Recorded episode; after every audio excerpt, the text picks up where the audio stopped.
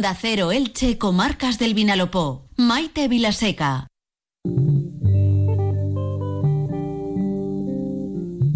Todo pasa y todo queda, pero lo nuestro es pasar, pasar haciendo caminos, caminos sobre de caminos vamos a hablar en los próximos minutos. Bueno, mejor dicho, para ser más exactos, del camino con mayúsculas. Y dejar en la memoria de los hombres mi el Camino de Santiago y más concretamente de una iniciativa que vuelve de manos de la Asociación del Camino de Santiago de ASPE. Se trata de la tercera edición del programa Desconecta en el Camino, un programa de ocio saludable para jóvenes eh, que cada vez está contando con más eh, interesados e interesadas. Pero ¿en qué consiste este proyecto? Bueno, pues va a contárnoslos dos de sus eh, responsables y organizadores como son Vanessa Elvira, educadora, y Gonzalo Soria, que es psicólogo.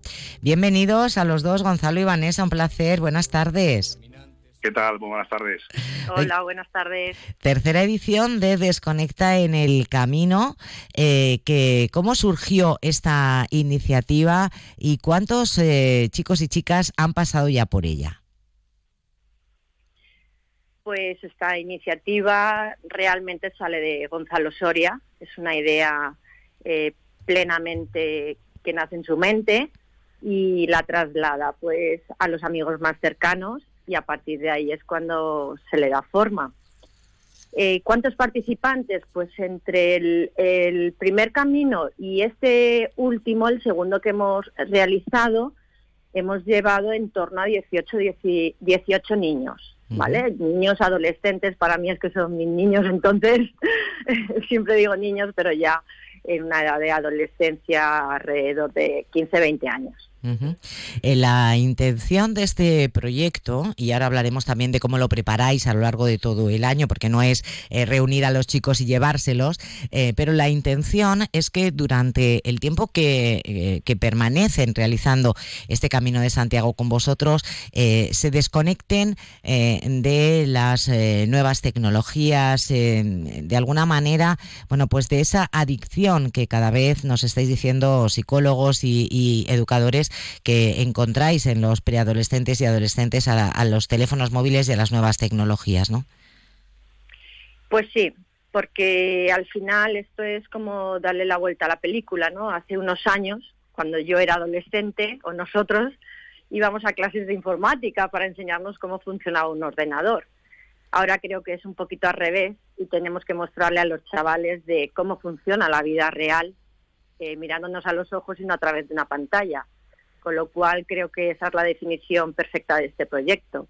Quitarnos todas aquellas distracciones tecnológicas que tenemos que nos está bloqueando, que nos evita a la hora de compartir una charla, de ese acercamiento a otras personas, y de, vamos, no tener miedo a lo que es la vida real y, salir de nuestra zona de confort y darnos la oportunidad de conocernos.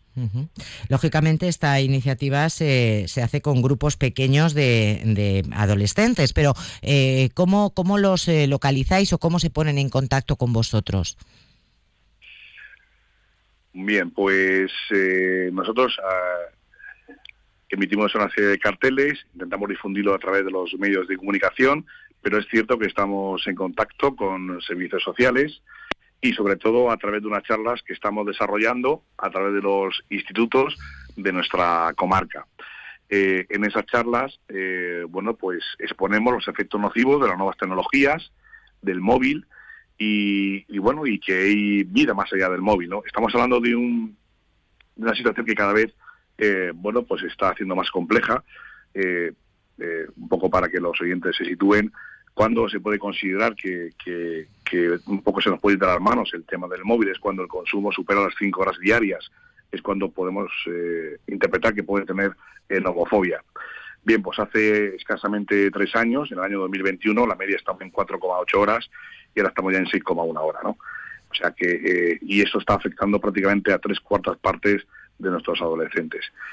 Entonces, a través de las charlas es donde captamos, si se puede emplear esa palabra, a los niños que ellos realmente ven que necesitan desconectar y los padres pues nos, localizan y, bueno intentan eh, por todos los medios que, que, puedan venir sus hijos hacemos lógicamente una una entrevista personal a cada uno de ellos y a las familias porque tenemos eh, casi triplicamos el número de solicitudes con las plazas disponibles este año. ¿Cuántas plazas, perdona Gonzalo, en, cada en cada viaje? Eh, nosotros queremos llevarnos ocho chavales, chicas y chicos, pero es cierto que a veces podemos llegar hasta diez, pero no más de diez. El año pasado nos llevamos a nueve. Eh, ¿Por qué? Porque a partir de diez personas, más los cuatro que formamos el grupo de monitores, ya eh, se pueden, tenemos el riesgo de generar lo que se llaman subgrupos.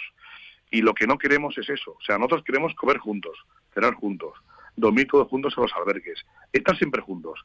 No queremos que un grupo vaya por un lado y otro por otro. Entonces lo que intentamos es interactuar entre nosotros y que se genere una única familia, un único equipo. Entonces, si metemos más gente, corremos el riesgo de que eso se pueda romper. Entonces, muy a nuestro pesar, porque nos gustaría llamarnos a los 25 que nos han llamado ya, pero es que mm, después de hacer una, un estudio como vamos a hacer cada uno de ellos, pues eh, decidiremos quién, quién puede venir en base a una serie de criterios que ya tenemos ya preparados en, nuestro equipo. Entiendo entonces que ya tenéis 25 solicitudes eh, eh, para ese máximo de 10 plazas. ¿Tenéis ya fechas de cuándo se hará este, este camino y qué tramo del camino vais a realizar? Sí, mira, eh, las fechas son del 23 de marzo, que no es sábado, nos vamos por la mañana en, avión y regresamos el Viernes Santo por la noche. Eh, siempre lo hacemos así porque siempre intentamos poner el viaje en, época que no hay cole. Y si hay cole, que sea el lunes, martes santo, pero que, no haya exámenes.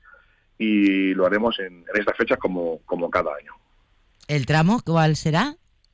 El tramo nosotros partimos desde eh, Ocebreiro. Dependiendo de cuándo llegamos a Ocebreiro, que suele ser unos 150 kilómetros, ya adelantamos un poquito, en, quizás en, en bus, pero ya arrancamos entre Triacastela y Sarria, más o menos. Y son aproximadamente seis etapas y estamos hablando de unos 140, 130 kilómetros.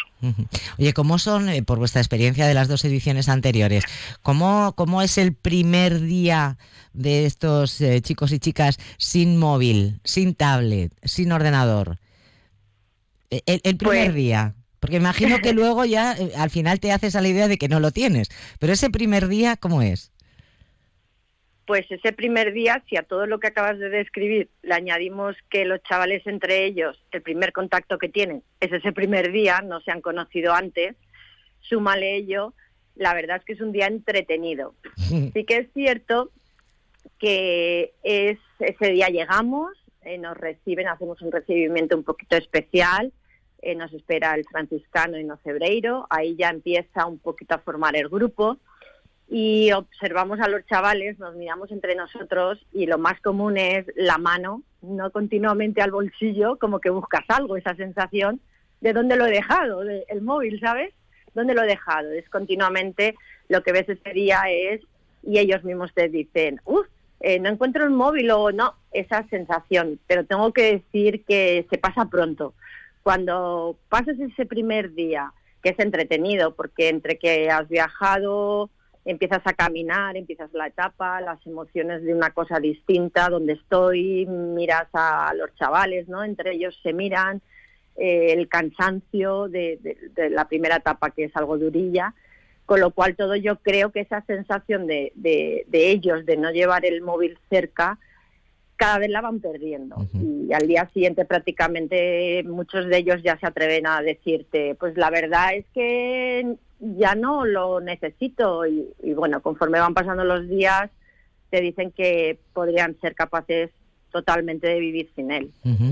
Oye, eh, Gonzalo, ¿y eh, el balance que hacen después las familias, los padres, eh, cuando vuelven los chicos, mantienen un poco esa actitud de mm, ya no tengo tanta dependencia o transcurrido un periodo de tiempo, no sé si hacéis el seguimiento, vuelven de nuevo a, engancharse? Sí, hacemos un seguimiento, estamos en contacto continuamente y, y sí, bueno, los padres nos dicen que el cambio le genera un, vamos, un cambio de, de actitud, ¿no?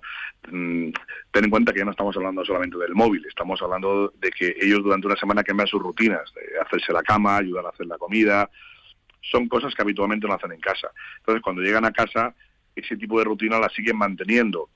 Y, sí que es cierto que en la mayoría de ellos, no digo en todos, pero en la mayoría de ellos sí que hay un cambio de actitud, ¿eh? hay un cambio de, forma de ver las cosas.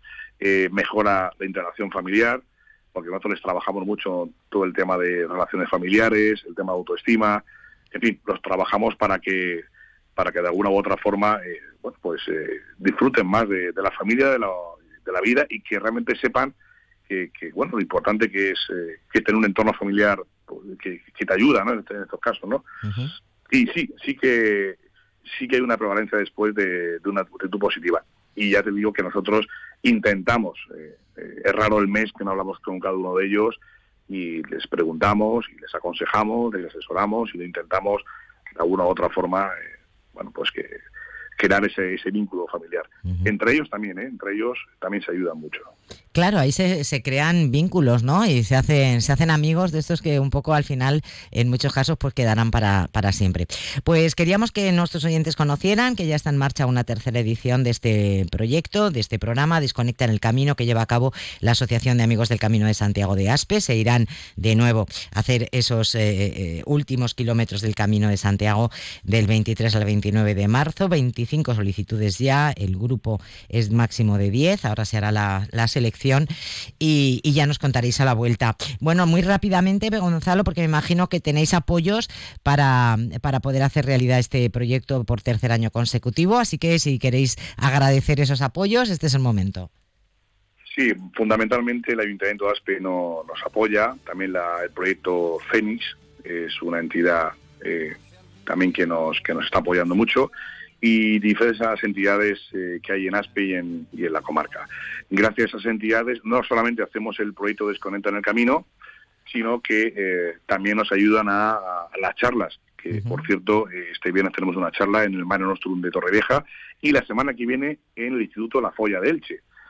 Y bueno, y aunque no hace falta decirlo, tenemos que comentar que nosotros lo hacemos todo de forma altruista. De hecho, nosotros pagamos exactamente igual que los chavales tanto el, equipo de psicólogos y educadora, abonamos prácticamente, prácticamente no, abonamos lo mismo. Y gracias a las entidades que colaboran, entidades públicas y privadas, lo que permite es que si el viaje vale 5, pues que paguen dos y medio, que paguen el 50% de lo, de lo que vale, gracias a ellos. Pues enhorabuena, Asociación de Amigos de Camino de Santiago de Aspe, por, este, por esta iniciativa, por esas charlas y ese trabajo que hacéis a lo largo de todo el año. Un abrazo muy fuerte, Gonzalo, Soria, Vanessa, Elvira, ha sido un placer, buen camino. Gracias, Maite. Gracias. Hace algún tiempo en ese lugar donde hoy los bosques se visten de espinos, se oyó la voz de un poeta gritar, caminante no hay camino, se hace camino al andar, golpe a golpe, verso a verso